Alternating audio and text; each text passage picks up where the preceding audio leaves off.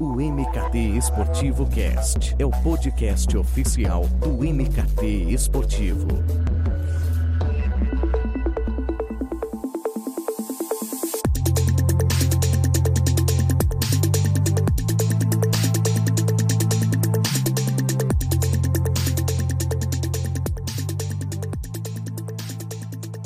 Realidade aumentada, realidade virtual, machine learning, inteligência artificial, enfim. São tantas tecnologias que se apresentam para a indústria dos esportes e do entretenimento que talvez pare uma dúvida de como elas de fato podem ser aplicadas e também sobre o retorno que as mesmas oferecem. Quando tratamos de tecnologias voltadas para a transformação digital, estamos falando de um mercado que pode movimentar 465 bilhões até 2023, de acordo com dados da Associação Brasileira das Empresas de Tecnologia da Informação e Comunicação. E de todas, a inteligência artificial é a que apresenta um crescimento mais significativo, de 36% ao ano. Portanto, neste novo episódio do MKT Esportivo Cast, vamos explorar este universo bilionário de possibilidades, de oportunidades, mas claro, você já sabe, sempre a partir de quem está na linha de frente, trabalhando diariamente com esses serviços e tem muita propriedade para tratar sobre inovação e transformação digital no esportes. Eu recebo o Vinícius Gomes, ele é CEO da Sportkiss. Vinícius, seja muito bem-vindo. Obrigado, Edu. Tudo bem? Tudo certo. Para abrir esse nosso papo, queria que você nos contasse sobre o trabalho que a sua empresa realiza e de que maneira essas soluções que vocês oferecem, elas beneficiam o avanço do esporte brasileiro, que aí acho que a partir disso a gente consegue aprofundar no nosso tempo. Claro, claro. Bom, primeiro, obrigado pelo, pelo convite e é sempre um prazer falar sobre tecnologia aplicada ao esporte de forma geral. E eu acho que o nosso público aqui é, é bastante qualificado para a gente poder elevar o nível dessa discussão, né? É, e como a gente já vai já vai começar o nosso papo aqui, é importante saber que é, tecnologia no esporte não tem nada a ver com VAR, não tem nada a ver com videotape, é, não tem nada a ver mais hoje em dia com OTTs e streaming. A gente está olhando para frente uh, com tecnologias aplicadas ao uso de imagem, inteligência artificial e machine learning. Então, um pouquinho sobre isso que a gente vai que a gente vai conversar aqui hoje. Eu acredito que o uso da inteligência artificial né, na produção e no processamento ele agilizou um processo que normalmente é essencialmente manual, né? E por conta disso acaba sendo algo mais lento, o que, que é normal. Então eu queria saber como é que funciona na prática, né? Como é que é o trabalho que vocês desenvolvem para o mercado, para os clientes de vocês.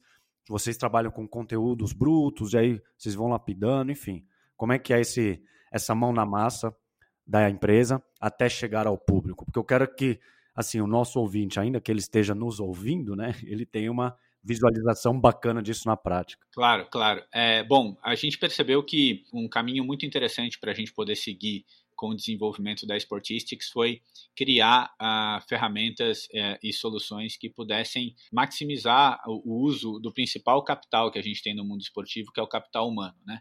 Uh, então, a gente preza muito para que as nossas soluções sejam desenvolvidas para aumentar a eficiência ah, das horas aplicadas e da, da, da uh, do talento aplicado dos seres humanos em coisas que de fato possam ser é, é, necessidades de seres humanos operarem esse dentro desse mercado. Né? Então, a maneira que eu gosto de resumir o que a gente o que a gente faz na Sportistics é como se a gente tivesse um, vários olhinhos assistindo aos, aos eventos esportivos, né, jogos, partidas, provas. Uh, só que cada, cada olho está observando aquele, aquele conteúdo com um viés diferente.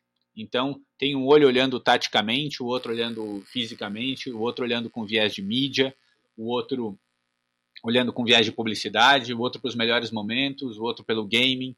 Então, conforme você vai multiplicando essas visões que esses olhos vão observar dentro do, do conteúdo esportivo, é como se você pudesse criar cortes diferentes de interpretação para aquele mesmo conteúdo, que basicamente é o que se faz hoje, né? É, quando a gente está falando das principais ligas esportivas do mundo uh, e essas é, conseguem interagir com o esporte é, em um nível mais diversificado e mais completo, né? Como a NBA, NFL, Premier League, La Liga, né? É, Jogos Olímpicos, né? Que tem uma diversidade enorme de tipos de conteúdo, uh, o que a gente se propõe a fazer é ajudar, criando ferramentas e criando soluções para que qualquer um em qualquer lugar possa ter uma experiência de transformação de conteúdo uh, parecida com o que se vê nessas grandes ligas. Né?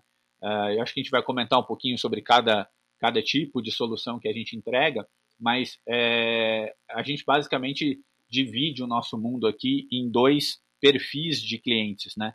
É, um deles uh, é aquele que vai usar as nossas soluções para produzir conteúdo de mídia, é, ou seja, melhores momentos, é, é conteúdos para marcas, conteúdos para redes sociais, engajamento, brincadeiras com audiência e etc. Uh, e aí estão as, as áreas de marketing dos clubes, as áreas de comunicação das federações, as TVs, os broadcasters, uh, os canais de streaming, etc. Uh, e a outra, e a outra, uh, o outro grupo de, de clientes que trabalham com a gente são aqueles que usam as nossas soluções para o desenvolvimento técnico, né, para performance. E aí a gente está falando mais de comissões técnicas, atletas, também federações e confederações uh, que querem identificar, por exemplo, padrão de jogo, protocolos de treinamento de arbitragem, etc. Então esses são os dois grandes mundos que a gente trabalha aqui e é por onde a inteligência artificial e a visão computacional, que é uma das disciplinas da inteligência artificial que a gente usa aqui, acaba interagindo com o conteúdo esportivo hoje em dia. Então, dentro desses duas frentes que você citou, e eu vou citar dois cases porque acabou, acaba que o MKT Esportivo acabou divulgando. Claro. Que um foi com a Federação Paulista, pela TV oficial deles, e a outra com o Taubaté, a equipe de vôlei. Então, Sim. aí seriam realmente essas duas diferenças diferentes que você citou? É, é, na Federação Paulista de Futebol, né, uh, a gente tem uma frente de atuação um pouco mais ampla, né? Uh, a gente ajudou a fundar, inclusive, o Comitê de Inovação da Federação Paulista, que a gente vai ver mais frequentemente. Eu acho que até vale a pena a gente, a gente levantar esse tema aqui no, no MKT Esportivo Cast, porque a galera que está fazendo isso lá dentro da Federação Paulista está de fato discutindo inovação como uma cultura de inovação dentro do esporte. Então a gente tem várias frentes de atuação lá dentro da Federação Paulista. A mais óbvia, é, é claramente, é ajudando a federação a produzir mais conteúdo, né? E, e, a gente vai ver bastante disso. Já viu na Copinha do ano passado, que foi o nosso grande case com eles em 2020, né? Um ano meio meio bagunçado, mas a gente vai ver mais isso agora com o Paulistão Play uh, que vai ter todas essas iniciativas de desenvolvimento de conteúdo para mídia condensada num OTT, né, numa plataforma que vai interagir com, com, essa, com essa frente. Mas também a gente tem trabalhado com eles na parte de desenvolvimento técnico, na identificação de padrão de jogo, e agora a gente tem discutido uh, com eles uma maneira de criar protocolos de treinamento de arbitragem e de avaliação da arbitragem pelos próprios árbitros e pela comissão, baseado uh, uh, em algumas das nossas ferramentas que auxiliam, por exemplo, a encontrar cortes de vídeo de momentos capitais para poder serem avaliados e discutidos dentro do comitê de arbitragem, é, usar as nossas ferramentas, por exemplo, de desenho tático para identificar posicionamento, deslocamento do árbitro, visão de jogo e coisas desse tipo, que tem um viés mais técnico, vamos dizer assim. No voleibol do Taubaté, é, a gente também tem trabalhado nas duas frentes. Uh, no desenvolvimento técnico lá no Taubaté é mais profundo, a gente está fazendo um co-desenvolvimento uh, de alguns protocolos de evolução de treinamento, por exemplo, uh, de posicionamento, de deslocamento, cobertura, é, saque, padrão de saque e tudo mais junto com a equipe técnica, né? Hoje com o Javier Weber uh, e com o Juba, que são, que são o técnico e coordenador do, do Taubaté Vôlei. Uh, vôlei é um esporte muito importante para a gente. A gente começou a desenvolver soluções esportísticas em 2018 uh, uh, num projeto com a Federação Internacional de Voleibol, que a gente deve retomar uh, agora em 2021, né? vale a pena até a gente citar um pouquinho sobre o que a, a Federação Internacional de Voleibol tem feito, porque eu acho que é um case de inovação muito interessante. Mas também a gente está olhando para frente de mídia com o Taubaté como forma de autofinanciar o time, não mais ancorado só nos patrocínios por exposição, né? Que é uma coisa muito comum em esportes que não que não são. No, no, futebol também é, mas esportes que não são futebol, isso ainda é mais evidente. Né? É, mas o que a gente tem percebido é que, no final das contas, é, a gente tem falado isso aos quatro ventos aí, né? no final das contas, o que se compra no esporte sempre é conteúdo. Então, uma marca compra de um time conteúdo. Né? Mesmo que ela esteja lá com a, com a marca estampada no peito da camisa, é, o que ela está comprando, na verdade, é aquele conteúdo, é aquele jogo, é aquele é aquela, é os jogadores na quadra, disputando um campeonato, então ela está comprando conteúdo. É, então a discussão que a gente tem lá com a equipe de marketing e comunicação é, do Taubaté é de que jeito criar uma diversidade maior de conteúdos e transformá-los em propriedades, obviamente, né? É, que possa fazer com que novas fontes de receita sejam possíveis para financiar uh, o time do Taubaté. Né? Então, é, é, é, isso que as nossas soluções têm contribuído para o esporte, é como a gente gostaria de contribuir para o esporte aqui dentro do, do, do Brasil, principalmente. Ver esse, esse impacto é, para essas equipes né, e para e as federações, como é o caso da Federação Paulista. Eu até separei um número que, vo, que vocês divulgaram na época, que, que, eram 25 mil horas de jogos de futebol, que a solução é, que esse projeto processou, né, com 6 mil melhores momentos identificados, 2 mil utilizados para compor esses highlights dos jogos. Então é, é, justamente o que você falou no começo do nosso papo, é como se tivesse né, é, olhinhos assim em cada conteúdo para tirar, para extrair o que ele tem de, de mais valor. E ele vai estar tá também na, na Paulistão Play também. Essa solução vai, ser, vai estar dentro do, do OTT, é isso? Exato. É, é, esses números que você, que você citou são emblemáticos, porque uma das coisas que a gente traz para a discussão aqui, né, é que a gente não acredita na inteligência artificial, nas, nessas aplicações de robôs e máquinas substituindo os seres humanos. Né? A gente acredita na na, na, num aumento de eficiência do uso dos seres humanos. Então, é, esse exemplo que você citou uh, da, da copinha, né, dos números da copinha, para vocês, para vocês terem uma ideia, a gente uh, usou a nossa solução, né, a nossa solução chamada Hat-Trick, que faz a identificação de melhores momentos de forma autônoma, é, treinou ela para futebol, porque a gente não tinha ela ainda pronta para futebol pré-copinha, uh, a gente treinou ela um pouco antes da copinha para poder oferecer essa solução para a Federação Paulista, e os 252 jogos da, da Copinha foram feitos com três editores. Então, precisou de três pessoas para acompanhar 252 jogos em 20 dias, e vocês sabem bem que na Copinha tem dia com 40, 45 jogos acontecendo Sim. simultaneamente. É, para um ser humano fazer isso manualmente, né, é, para a galera que é de edição de vídeo aqui que está nos ouvindo, é quase impossível você conseguir uh, editar vídeos em um intervalo de tempo inferior de, a uma hora, uma hora e meia. Se você for muito habilidoso, você faz isso em uma hora, uma hora e meia. E, e tem que rever o vídeo todo, né? Tem que rever o jogo inteiro. Ou, se fizer isso no ao vivo, você tem que ficar assistindo ao, ao jogo e acompanhando o jogo para poder clipar os melhores momentos enquanto o jogo está acontecendo. Né? O que a gente criou foi uma forma de ensinar os algoritmos uh, proprietários, né, os algoritmos que foram desenvolvidos pela gente, a combinar uma série de evidências uh, que geram essas, essa, essa noção de que aquele momento é um momento digno de ser um highlight, né? Uh, e a gente gosta de chamar de highlight porque às vezes não é o melhor momento, né, Edu? Às vezes é uma briga, é uma discussão, é um carrinho maldoso, é um cartão vermelho, é, é alguma coisa inusitada que acontece no campo. Então, é, a gente gosta de chamar de momentos relevantes, né, de highlights por conta disso. E eu acho que o mais importante é permitir, nesse caso da, da copinha que a gente está usando como exemplo, a Federação Paulista a produzir conteúdos de diversas maneiras com uma diversidade enorme de objetivos. Então, o objetivo número um era entregar o clipe de três minutos para o Facebook, porque tinha vendido esse conteúdo para o Facebook é, em até meia hora antes do jogo, é, antes do, desculpa, no final do jogo. Então, o jogo terminava, o, a Federação Paulista tinha até meia hora para publicar isso nas redes sociais do Facebook. A gente demorava mais ou menos uns cinco ou sete minutos para ter uh, os vídeos editados uh, pós-jogo. Ah, porque durante o jogo os editores também já estavam trabalhando neles para poder fazer algum tipo de edição.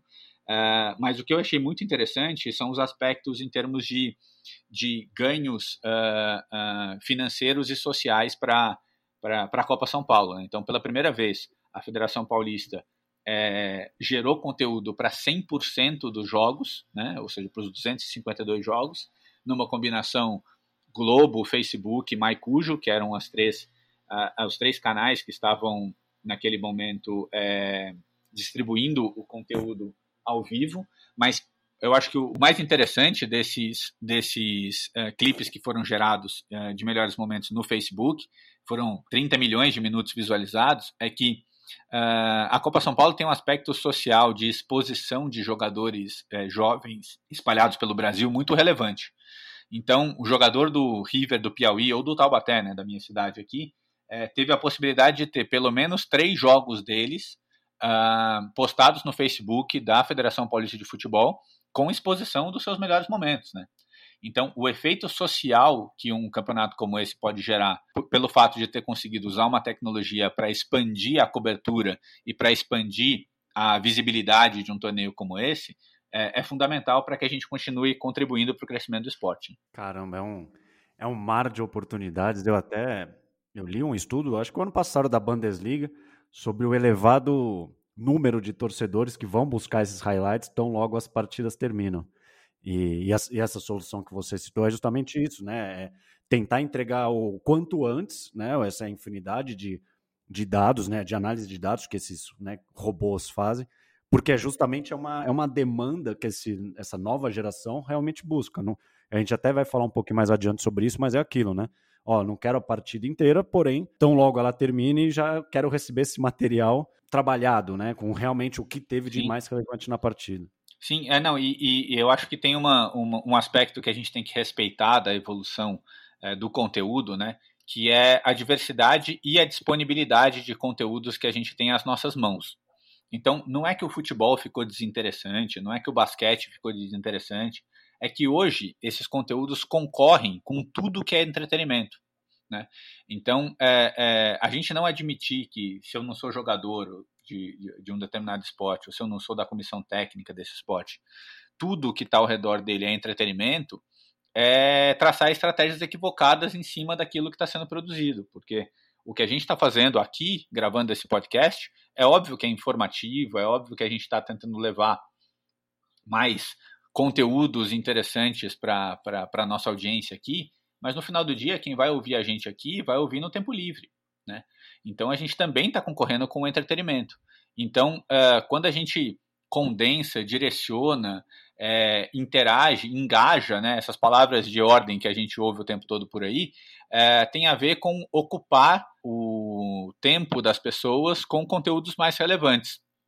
E sendo muito sincero, eu não tenho paciência de. Eu sou apaixonado por futebol americano, mas eu não tenho tempo e nem paciência de assistir os 12, 14 jogos que acontecem na rodada, porque cada jogo dura 3 horas e eu não tenho 45 horas no meu final de semana disponíveis para assistir a todos os jogos. Então eu assisto condensado, eu assisto melhores momentos, eu assisto só os touchdowns, só as interceptações, né? Então se a gente não tem tudo isso mapeado e tudo isso disponível, fica pobre o conteúdo que chega para para quem quer consumir, né? E, e aí, quando a gente fala de, de conteúdo, é importante que, que a gente entenda que tudo que deriva daquelas pessoas que estão lá dentro da quadra, do campo, dentro da piscina, é, da prova de corrida de rua ou de corrida de carro, é conteúdo. Então, o dado é conteúdo, a estatística é conteúdo, a marca posicionada em algum lugar é conteúdo, a publicidade é conteúdo, os melhores momentos, tudo isso é conteúdo. Né? É, e isso quebra também o paradigma daquela prisão que a gente tinha é, de que o que acontece ao vivo que é o relevante. Né? Então, é, é, óbvio que o que acontece ao vivo tem um nível de relevância mais elevado, é, dependendo do esporte que a gente está falando. Mas é, alongar a experiência de consumo, né, que é outro mantra para quem lida com entretenimento, é o que a gente tem visto de cases de sucesso. Então, é, a gente vai falar um pouquinho mais sobre isso mais para frente, mas é importante a gente ter em mente o que acontece com essas referências que eu citei no começo, né? A NFL tem temporada de setembro a janeiro. Cada time joga 16 vezes no ano, 8 vezes em casa. Se você não criar conteúdo para além do ao vivo, corre um sério risco das pessoas esquecerem que existe futebol americano. Então, a, NFL criou uma dinâmica de produzir conteúdo constantemente com várias narrativas diferentes, né? O papo do storytelling. Então, tem narrativa sendo construída para aposta, para entretenimento fora do jogo, para aposta que não tem nada a ver com o jogo, né? Do tipo quanto tempo vai durar o hino, que cor de roupa a, a, a Gisele Bündchen vai aparecer no jogo do Tom Brady, é, até mesmo conteúdos profundos de análise técnica, de análise tática, de playbook de jogada, porque se tudo isso é roteirizado e tudo isso é pensado previamente, primeiro que você ganha em escala de produção de conteúdo, exige ter soluções parecidas com a, com a Sportistics para você poder cons conseguir produzir conteúdo diversificado em larga escala a custos uh, acessíveis, mas se você não roteiriza, você não cria essa dinâmica de conteúdo constante, né? porque você vai, ter, vai estar tá sempre correndo atrás do, do prejuízo, vamos dizer assim. Então, é, se a gente for pensar aqui entre nós, usando de novo a NFL como exemplo, é, se alguém achar que não tem conteúdos prontos para a aposentadoria do Tom Brady, que a gente nem sabe quando vai acontecer, é, não entendeu como é que esse negócio funciona. Né? É, e provavelmente quando a gente olha para outros esportes ou para a dinâmica de criação de conteúdo, por exemplo, aqui no Brasil relacionados a esporte, a gente sempre está anos atrasado. Né? Então, todo tipo de conteúdo uh, de longo prazo que a gente gera, a gente espera o evento acontecer para poder se preparar para roteirizar isso. E eu acho que essa é uma dinâmica que a gente está tentando ajudar a, a, a, mudar, porque tudo isso são fontes de, de recursos em potencial uh, para o mundo do esporte se autofinanciar, né? E depender cada vez mais, cada vez menos de uma fonte única de receita. Perfeito. É que essa, essa questão ganhou muito amplitude, né? muito, muito alcance entre as, entre as pessoas, entre nós, profissionais do mercado, depois que começou-se a, a falar muito sobre o esporte, o futebol, no caso, porque foi o CEO do Liverpool, foi o CEO da Juventus, falando que né, nós estamos perdendo a atenção desses jovens para os esportes eletrônicos e para outras formas de entretenimento. Só que o CEO do Liverpool ele trabalhou na, na, ele passou pela Sega, ele trabalhou no lançamento do Dreamcast, enfim, então ele já ele tinha um know-how, uma expertise nesse sentido. E até uma, uma, frase que eu adoro do Adam Silver, que é o comissário da NBA, ele fala que até o clima agradável, até o sol concorre com as transmissões claro, esportivas, porque claro. as pessoas vão para a rua, vão para os parques, né? Falando especificamente do ao vivo, você não acha que elas precisam ser mais convidativas, mais interativas, é, mais personalizadas ali de acordo com o que eu quero assistir e onde assistir? E eu imagino que também isso, eu quero saber a sua opinião, também passa pelo entendimento dos dados claro. e o uso dessas tecnologias, né, como a inteligência artificial. Como é que você analisa esse cenário? Cara, a minha resposta vai ser ampla e evasiva, porque eu não, eu não consigo colocar todos os tipos de, de conteúdos esportivos no mesmo pacote, entendeu? Então, assim, a final da Libertadores, tá. ou o jogo de Flamengo e, e, e Inter de ontem, é, ele, ele tem relevância por si só. É, ele precisa de muito pouco para ser atrativo, entendeu? É, e eu ouvi uma frase de um, de um, de um cara muito, muito interessante, de um esporte de nicho, quando, quando uh, no, ano, no meio do ano passado, mais ou menos, se evidenciou algumas coisas de ah, interatividade dentro do conteúdo ao vivo, que você pode clicar nas coisas, comprar coisas, pegar a estatística do cara enquanto o jogo está rolando. E aí eu ouvi a seguinte frase do, do, de um, de um fã fanático de um esporte de nicho, né? Ele falou, cara, não atrapalha meu jogo, eu quero assistir o meu jogo. Entendeu? Então, eu tenho minhas dúvidas se todos os conteúdos precisam ser mais interativos, mais enriquecidos no ao vivo. Tá? Tenho minhas dúvidas de verdade, porque quando a gente olha, vou de novo usar, vou ser repetitivo nos exemplos, mas é, é, é, a liga de maior sucesso em termos de entretenimento que a gente tem no mundo, que é a NFL. No Super Bowl, durante o jogo em si, tem pouquíssima pirotecnia, entendeu? É, é, pontualmente tem uma análise tática com o cara rabiscando a tela, meio grosseira, inclusive, nem é tão sofisticada assim. Né? O show do intervalo tem toda aquela superprodução e tudo mais, mas é um show. Né? É, agora, o pré-jogo, o intervalo, o pós-jogo, a semana do Super Bowl tem uma quantidade de conteúdo que talvez seja maior do que todo o Campeonato Brasileiro. Entendeu? Então, a gente tem que ficar talvez mais atento com que tipo de experiência a gente quer gerar, e aí incluo ao vivo como um dos conteúdos que a gente entrega, né? um dos conteúdos que a gente é, tem de ponto de contato com com uh, o público, uh, mas entender o tamanho da relevância daquele esporte em si, ou daquele jogo em si dentro daquela modalidade. Né? Então, faz sentido sim criar uma, uma experiência uh, no ao vivo para talvez um esporte que tenha menos atratividade, ou que seja consumido 100% pela internet, é, ou que você está usando ele no. você está interagindo com ele no celular ou no iPad, aquilo é touch. Então você não pode ignorar o fato do, da tela ter 4 polegadas ou 5 polegadas esse touch, né? Então você pode trazer experiências novas para o cara. Mas eu acho, Edu, que uma das coisas que é, não para de crescer, né? A gente tem falado muito aqui dos highlights, por exemplo, mas a velocidade em que você entrega um momento relevante para a audiência, às vezes é muito mais importante do que ter uh, esse jogo, por exemplo, passando na TV aberta, né?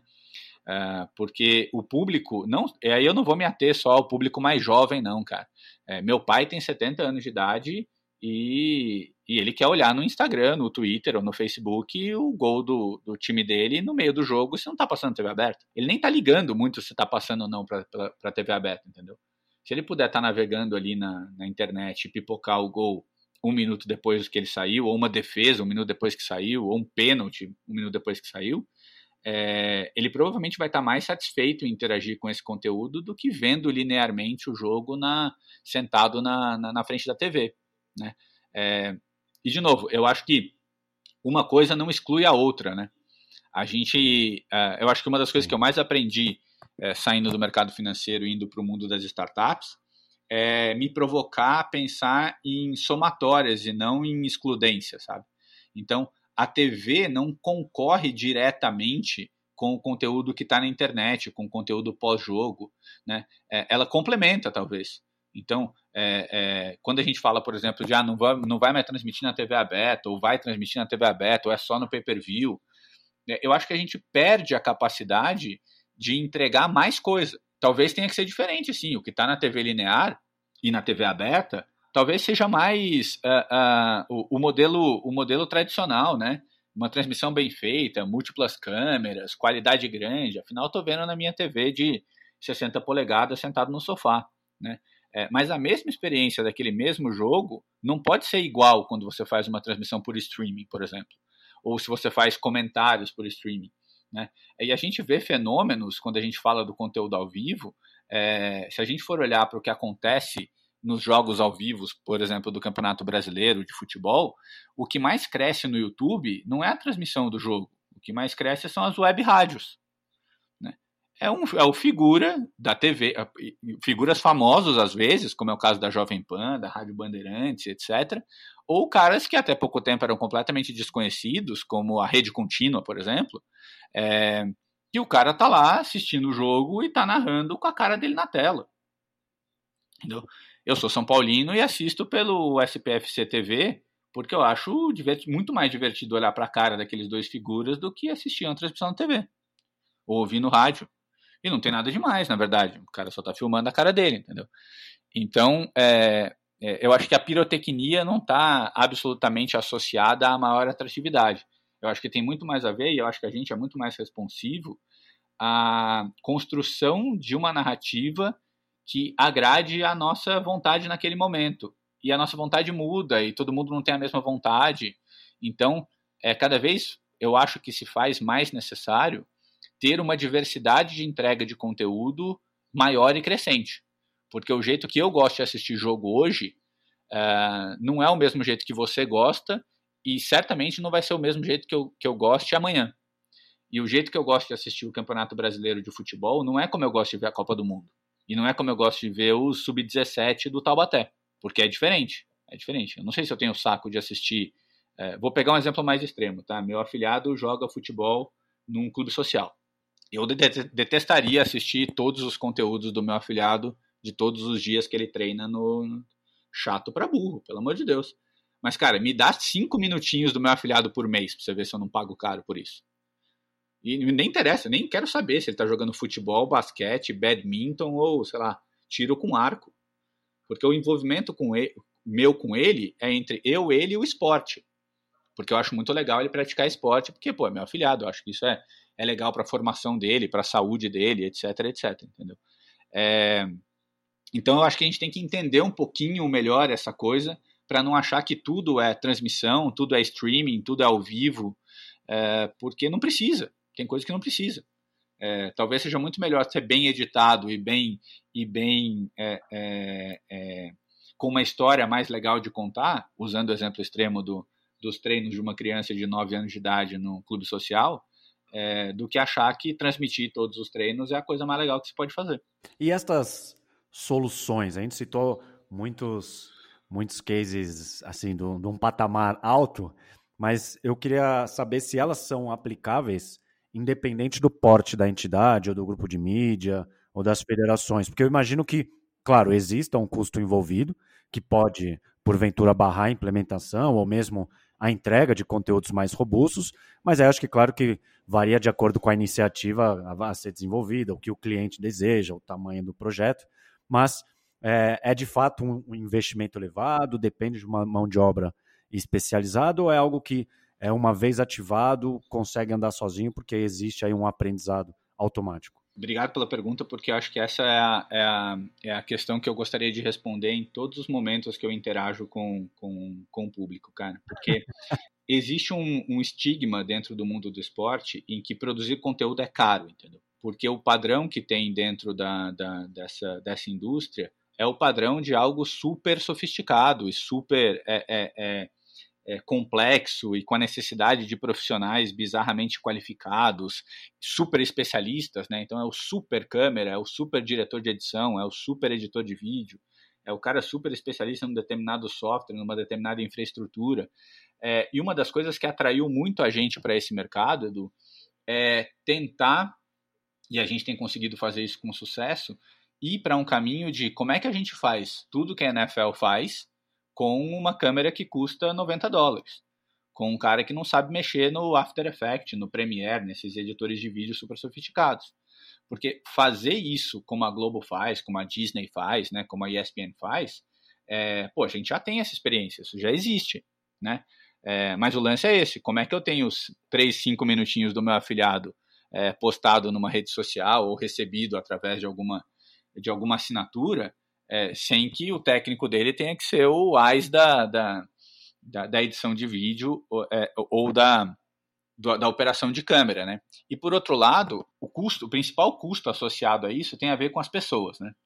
E, e eu tendo a, a, a acreditar que tem muito mais a ver com a, com a alocação é, ineficiente das pessoas, para falar a verdade. Porque os indivíduos poderiam estar fazendo coisas mais sofisticadas, mais é, é, profundas e, portanto, com potenciais de retorno maiores do que estar tá cortando vídeo ou de estar, tá, sei lá, capturando dado, né? Que é o que, que hoje se gasta 60%, 70% do tempo dos profissionais que estão envolvidos com conteúdo.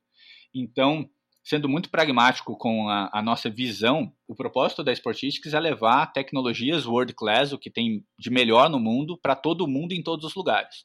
É assim que a gente cria as nossas soluções, né? E eu acho que a, a principal diferença que a gente acaba trazendo para o mercado é que, tendo isso como estratégia, todos os nossos testes, os nossos pilotos, as nossas simulações são feitos nas condições mais é, é, é, inóspitas que você pode imaginar. Porque dali para cima, a tendência é que a gente tenha maior probabilidade de acertar, é, um, uma maior gama de capacidade de gerar tipos de conteúdos diferentes. Uh, e mais recentemente a gente criou uma lógica de precificação das nossas soluções, né? Uh, e a gente organiza as nossas soluções por, por linhas de produtos. Então, a gente tem um produto que é o Hat Trick, que faz a clipagem autônoma né, de lances. Tem um produto que é o Triple Double, que faz desenhos táticos e técnicos no conteúdo. Uh, o Knockout, que faz inserção de mídia, publicidade, informação uh, uh, dentro do, do, do, conteúdo, seguindo um jogador, é, é plotando isso na, no, no, campo, na quadra, etc. Pole Position, que faz às vezes de um cameraman, é, fazendo, seguindo uma jogada, seguindo um atleta, cortando o, o, o vídeo com um formato que possa ir verticalmente para as redes sociais ou coisas desse tipo. Uh, o Grand Slam, que é a nossa solução mais uh, complexa, que captura dados, né? velocidade, distância, posição, em alguns esportes já cria algum tipo de scout uh, baseado em movimento, em fundamento e etc. e por fim, uma solução muito interessante que a gente que derivou de todas essas, que é o No Hitter, que a gente chama de super catalogador e tagueador de acervo. Né? É tanto para trás quanto para conteúdo ao vivo, mas ele tem crescido bastante fazendo a captura e identificação de publicidade. Então, eu vou usar esse como exemplo para a gente poder entender um pouquinho de como a gente aplica isso de fato e, e o quanto a gente pode trazer de benefício a, a custos muito, muito acessíveis. Quando você faz uma venda de mídia para um conteúdo esportivo, por exemplo, vender um bannerzinho virtual que vai aparecer no meio do jogo. Né? Se você é um grande canal de comunicação, você contrata os grandes institutos de pesquisa, por exemplo, para poder entregar o relatório de que aquele banner apareceu por tantos segundos, tantas vezes, da maneira que você tinha vendido. Né? É, se você é um distribuidor que distribui o seu conteúdo no Facebook, no YouTube, é, você não vai conseguir contratar os grandes institutos de pesquisa para poder promover esse tipo de, de auditoria, de check comercial para o teu, teu cliente, né, para a tua marca.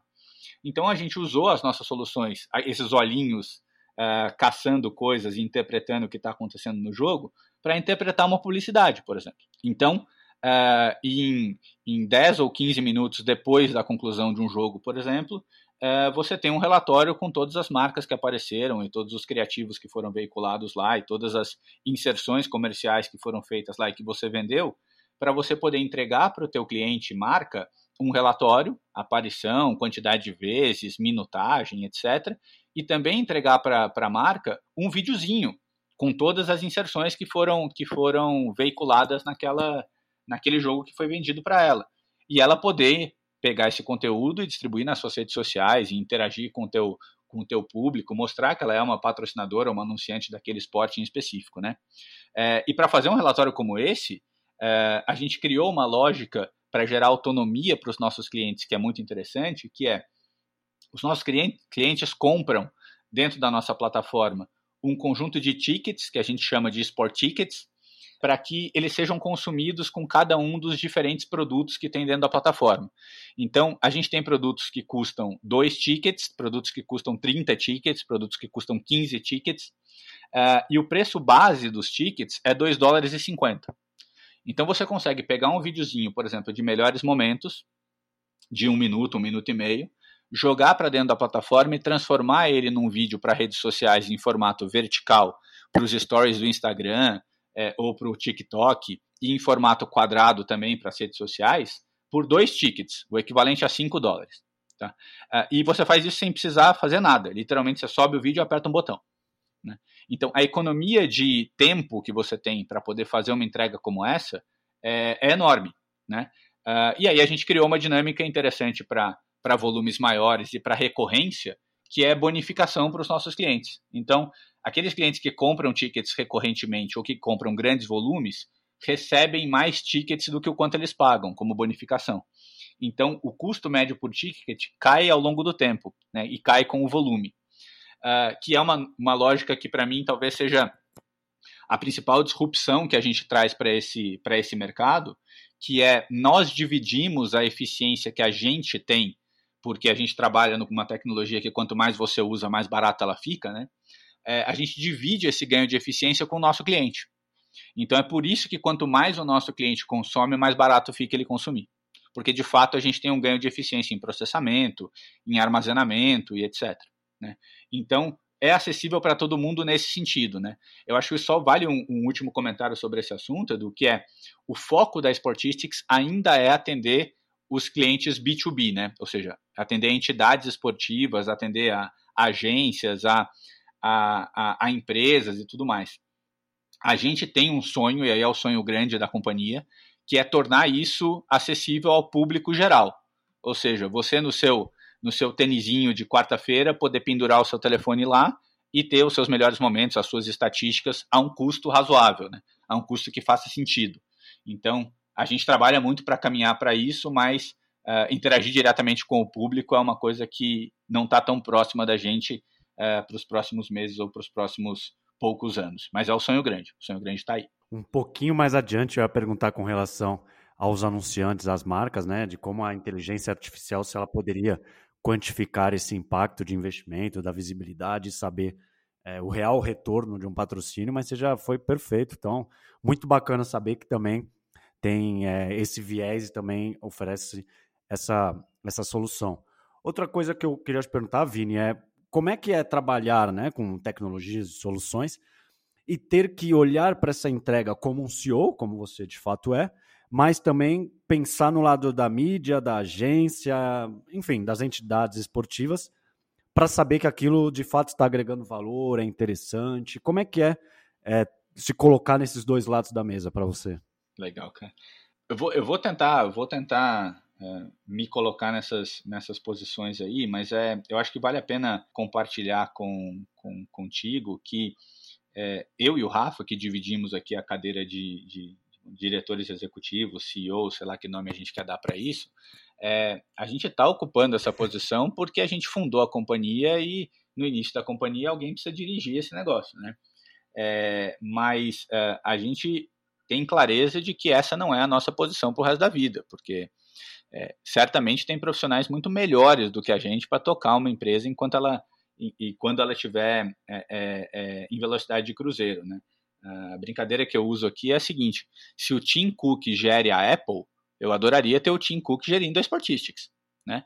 É, ainda não deu para fazer uma proposta atrativa para ele sair da Apple e vir para cá, mas é, no dia que isso for possível, eu não tenho que ser CEO do Sportistics, entendeu? É, eu acho que a nossa função, dado que Sportistics tem um pouco mais de três anos de, de história, é, como fundador da empresa, eu, o Rafa e o Maurício, que somos fundadores, estamos no dia a dia da empresa, é a criação da cultura de desenvolvimento de uma companhia com as características que a gente admira, basicamente, tá? E aí eu acho que é, a gente teve uma grande sorte de, nesses três anos, conseguir formar um time, que hoje tem 22 pessoas, é, que nos ajudam a construir uma cultura que a gente admira. Tá? É, então, essa é a nossa função enquanto CEO da companhia, sinceramente. Né? É óbvio que tem uma parte que tem a ver com a gestão, com o report para os investidores, o fato de sermos uma startup, termos as nossas, as nossas eh, responsabilidades aqui, uh, e que o fato de, do histórico de ter, de ter trabalhado com governança e ter feito gestão de fundo, principalmente eu e o Rafael, ajuda bastante a gente a caminhar nesse, nesse segmento de gestão da companhia de um jeito um pouco mais um pouco mais leve. Mas a nossa função principal aí executiva em relação ao desenvolvimento dos negócios em si, uh, e é onde a gente está formando um time um pouco mais robusto agora, é manter um distanciamento entre o nosso time de engenharia, que basicamente não desenvolve produtos em si, mas está muito mais focado em desenvolver soluções tecnológicas é, que a gente chama de deep tech, né?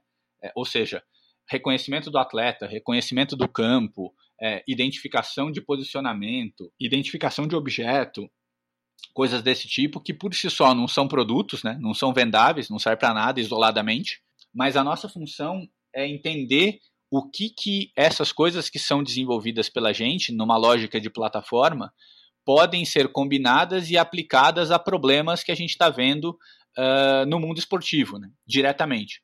Então, a nossa função, é, como os exemplos que a gente deu aqui, né? Do que a gente entregou para a Federação Paulista ou para o vôlei do Taubaté, que você levantou muito bem, é, e o que a gente quer entregar para eles no futuro, tem muito a ver com esse driver, ou seja, qual é o direcionamento que a gente dá para o nosso time de desenvolvimento e para o nosso time de produto, não baseado no que a gente acha legal, baseado no que o, no que o Weber acha que é importante para treinar melhor o time dele, no que a gente no que o, o Bernardo e o Pedro na Federação Paulista acham que são importantes para melhorar a, a, entrega de mídia da Federação Paulista para o futebol paulista. Né?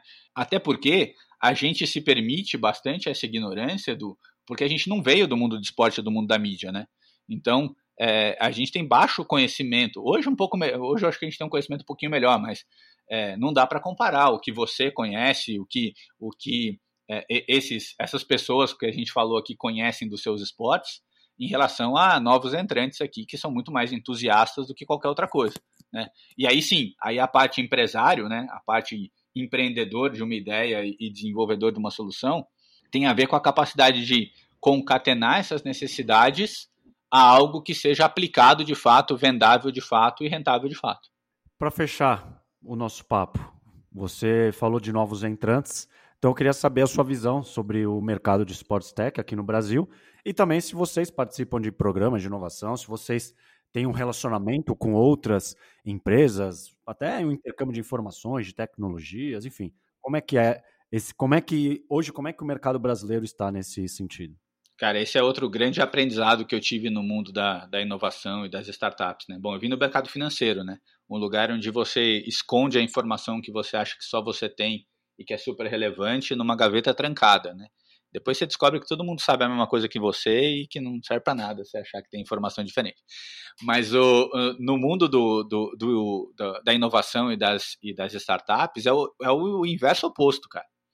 Quanto mais você dividir o que você está fazendo, quanto mais você tentar contribuir para o ecossistema, é, no caso das Sports Tech no Brasil, né, ajudar a criar um ecossistema, que é um pouco da, do que a gente se sente responsável aqui, né? A gente ajudou a fundar a Brasil Sports Tech, que é uma comunidade de Sports Tech é, é, no começo de 2019, que hoje é liderada pelo Gabriel Liberati.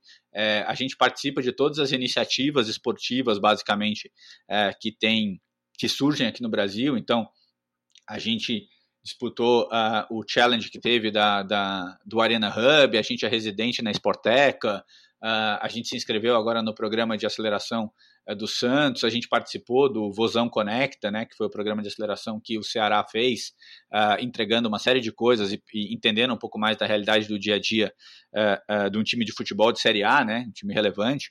É, então a gente se sente responsável, inclusive, por fomentar um pouco isso. Né?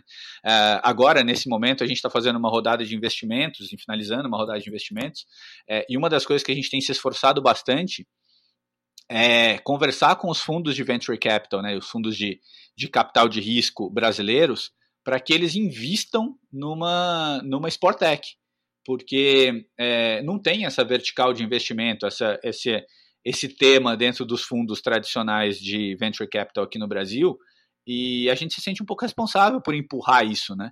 Porque não adianta você ter sucesso sozinho no mercado como esse. Não adianta você. É, é muito legal você liderar, é muito legal estar em evidência, coisas desse tipo, mas não dá para ser sozinho, entendeu? Então, a gente interage muito com outras startups, por exemplo, com a Tero, com a Soul Brasil, com a ProSoccer, Se Joga, com todas as iniciativas que de alguma forma interagem com a gente, é, a gente de alguma forma tenta contribuir ou receber contribuição desses caras, porque cada um tem uma experiência muito diferente, né? Mas para a gente conseguir ter um ecossistema, né, uh, de sports tech, é, a gente primeiro tem que pensar em se juntar, em fazer coisas de forma combinada, do que achar que tem concorrência. E é uma loucura, porque a gente, apesar de ter nascido aqui em São Paulo, né, a, a, a a sede da companhia hoje fica em Londres, mas a, a gente participa de programas como esse no mundo inteiro. E, e, é muito interessante como o intercâmbio com outras, com outras startups, às vezes algumas que concorrem com alguns dos nossos produtos, né? É muito interessante porque, em grande parte das vezes, na verdade, na totalidade das vezes, uma oferta combinada das soluções agrega muito mais valor para o cliente final do que a concorrência direta por um tema específico, né? Vou usar um exemplo. É, a gente discute já há um bom tempo com uma dessas, dessas câmeras uh, autônomas, que a gente também faz usando um software, que é o, que é o, que é o, a, a, o nosso algoritmo Polyposition, uh, que está dentro da solução Polyposition, mas em algumas das iniciativas a gente quer trabalhar em conjunto com a câmera autônoma, porque a geração de melhores momentos ou a clipagem para fazer desenhos táticos, que essa própria empresa que fornece as câmeras autônomas pode gerar na experiência final para o pro, pro cliente dele, se combinada com a nossa solução, pode agregar mais valor e facilitar a venda. Né?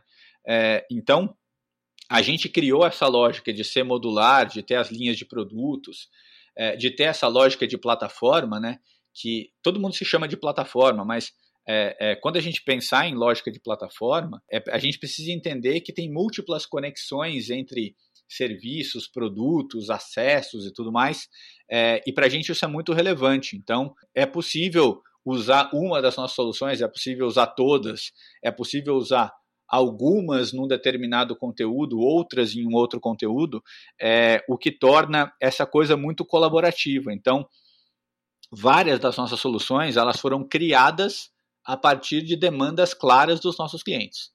Então, e dos nossos parceiros. Então, é, é, um grande projeto que a gente vai anunciar publicamente em breve aí, e, e espero que a gente faça isso com o MKT Esportivo fazendo a, a, a, o furo de, de, reportagem, se é que isso existe ainda, mas é uma grande parceria que a gente está fazendo com uma empresa de streaming europeia. É, eles já fazem streaming, eles já captam o, o sinal dos jogos e já distribuem, né? Mas a gente percebeu, eles perceberam, para falar a verdade, que boa parte dos assinantes deles tinham demandas para não assistirem aos jogos inteiros, assistirem aos jogos clipados e condensados e etc. E cerca de 20% dos assinantes deles não queriam ter o viés de melhores momentos, porque eles eram analistas técnicos. E aí eles queriam ver isso de forma um pouco mais amplificada. Então, oferecer vários tipos de cortes para o jogo era fundamental para atrair ainda mais esse tipo de público que já estava presente na plataforma dos caras. Né? E mais do que isso, algumas das nossas soluções de desenho técnico, de análise tática, é, de captura de dados, facilitaria a vida do cliente desse nosso cliente. Então a gente costurou uma parceria com eles para criar uma nova, uma nova solução é, que está indo para o mercado agora em, em março, é, em que além do cara ir lá e pagar pelo canal de streaming, se você for um analista e quiser ter acesso a essas novas features, né, essas funcionalidades, vamos dizer, mais profissionais, você paga um pouquinho a mais na sua assinatura e aí você tem acesso a fazer o desenho tático, baixar o videozinho, a cortar o vídeo, o jogo do jeito que você, a visualizar o corte do jogo do jeito que mais te interessa e não só do jeito que vai para a mídia, né? É, então, é, os caras têm uma solução, eles têm uma solução que de certa forma até tem um certo, uma certa sobreposição a uma das nossas soluções, mas a oferta conjunta é muito mais valiosa, né? Então, interagir com esse tipo de, de iniciativa é fundamental, é fundamental. No Brasil, a gente ainda vê essas iniciativas muito incipientes, cara. Então, a gente precisa cada vez mais, primeiro, usar, né? Então, toda vez que a gente tem um uso de soluções tecnológicas, a gente tem que divulgar, e eu acho que vocês fazem isso muito bem. E quanto mais canais estiverem veiculando coisas relacionadas à inovação e tecnologia, mais vai virar é, comum, né? Ninguém hoje mais é, é, não é mais notícia dizer que eu te mandei uma mensagem no WhatsApp, é. Porque é, virou normal, né? Já, tá, já é comum. O Clubhouse já não é mais uma notícia. Porque você abre lá um canal no Clubhouse para poder bater papo e já não é mais notícia, né? A gente tem que começar a levar essas coisas é, do uso de. A gente tem até tirado um pouco essas, essas expressões mais tecnológicas que às vezes afastam um pouco os profissionais menos avisados do, do, do, mundo esportivo, né? Então, por exemplo, a gente parou de vender tecnologia baseada em inteligência artificial e etc, etc. Cara, a gente vende soluções de inteligência de vídeo né? É, a gente até deu um nome bonito para isso, que é, que é o Smart Sport Video Platform, SSVP. Né? A gente teve que criar um conceito para poder tentar aproximar o público que compra as nossas soluções da gente. Né? É, mas precisa ser mais comum esse papo, né?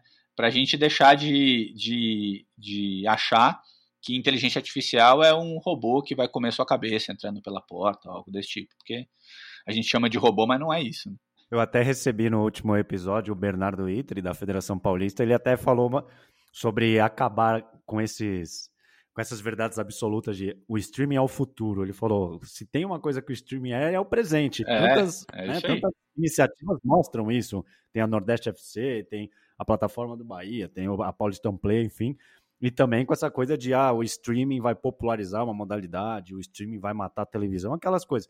Então eu achei legal ele, ele ter colocado isso, porque realmente né, nós já temos inúmeros casos da utilização de inteligência artificial, enfim, em, nessas soluções de vídeo, como, como você citou. Sim. Então, acho que o papo tem que ficar mais mainstream, né? Sem dúvida, essa, cara. Sem dúvida. Esse, esse, como futuro. E a gente não vive no futuro, né? Então, não dá para dizer que o futuro é a inteligência artificial. Não, cara. Você tem que fazer amanhã, no teu, no teu jogo da quarta-feira, entendeu? É no treino de terça de manhã. Porque. É, e, e, outra, né? É complicado e futuro é popular Marte. Popular Marte é futuro. Né? Porque, pô, não tem, deve ser complicado pra caramba.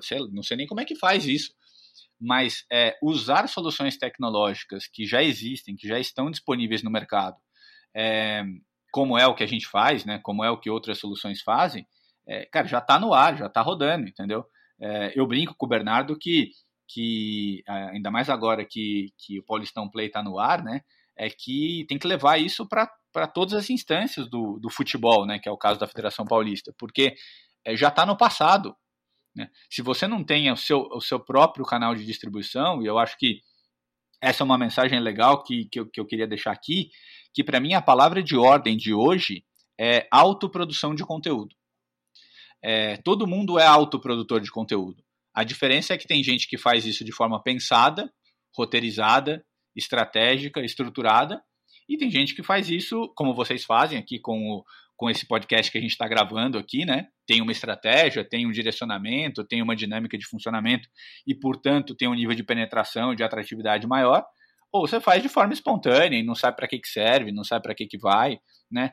É, e o melhor exemplo disso são as TVs dos clubes. Elas foram criadas porque tinha que criar. Não fez parte da estratégia de comunicação de conteúdo mais ampla, mais perene e tudo mais. Ou a gente consegue comparar alguma TV. Hoje, talvez a gente tenha algumas exceções já um pouco mais estruturadas no futebol brasileiro. Mas a gente aqui vai que gosta de futebol. TV Real Madrid é igual a TV de qualquer clube brasileiro? É a mesma coisa? Nós estamos falando do mesmo conteúdo, da mesma estratégia, da mesma diversidade? Não, né? Então, é, é, eu acho que cada vez mais o convite aqui é para que os profissionais que estão ligados ao esporte em todas as instâncias, em todos os, os níveis, é, pensem que nós já somos autoprodutores de conteúdo. Porque o conteúdo começa quando seu time entra para treinar. O conteúdo começa quando você está no vestiário. O conteúdo começa quando o jogo está rolando. É, ou quando o jogo que rolou, né? Já teve jogo também que já rolou. Né? É, capturar a imagem, processar isso, transformar numa narrativa é o trabalho que nós precisamos fazer mas o conteúdo já rola, já acontece. O mais complicado é botar o time em campo. Né? O mais complicado é fazer o campeonato. Isso é complicado pra caramba. Isso é o equivalente a popular Marte, entendeu? Mas nós já estamos fazendo isso. Já fomos para Marte nesse sentido, né? Tá faltando é empacotar isso, pensar na estratégia, o que, que é de curto prazo, o que, que é de longo prazo, o que, que eu entrego para a marca, o que, que vai para o sócio digital, o que, que vai estar tá no meu ATT, o que, que vai estar tá no meu ATT, mas eu também vou mandar para o broadcaster, né? Porque essa pode ser útil, né? Criar um conteúdo para si e mandar para Globo, por que não? Mandar para ESPN, por que não? Né? Se o conteúdo é legal, se é divertido, que bom que esteja em múltiplos lugares, né? Então acho que esse é o convite, cara, é a gente olhar para o que é o presente, aonde a gente deveria se se atentar cada vez mais em olharmos para essa autoprodução de conteúdo e usar ferramentas que nos permitam enriquecer esse conteúdo que já é produzido e já é e já é capturado. Pô, Vini, muito obrigado pela sua participação. Acho que eu não poderia ter recebido um convidado melhor para falar sobre, sobre tecnologia, transformação digital e essas soluções que a gente falou no decorrer desse nosso papo, em quase uma hora de papo. Então, pô, passou rápido. Então, como eu digo, de que eu não poderia ter recebido um convidado melhor, porque eu acho você uma das mentes aí, um dos profissionais mais atuantes, mais proativos e influentes nesse sentido. Então, muito obrigado pela sua participação. Edu, obrigado eu, é, obrigado pelas palavras e, e a gente está sempre à disposição de trazer coisas novas para o esporte, porque é, além de sermos é, é, fomentadores desse mercado, a gente é consumidor de conteúdo de nível profissional. Então, quanto mais conteúdo tiver, melhor vai ser para a gente. Tamo juntos, então. Meu ouvinte, você que ficou até o final, pô, o meu muito obrigado. O papo foi sensacional, né? Compartilhe nas suas redes sociais para que a gente alcance um número maior de pessoas. Estamos juntos. Até semana que vem. Tchau.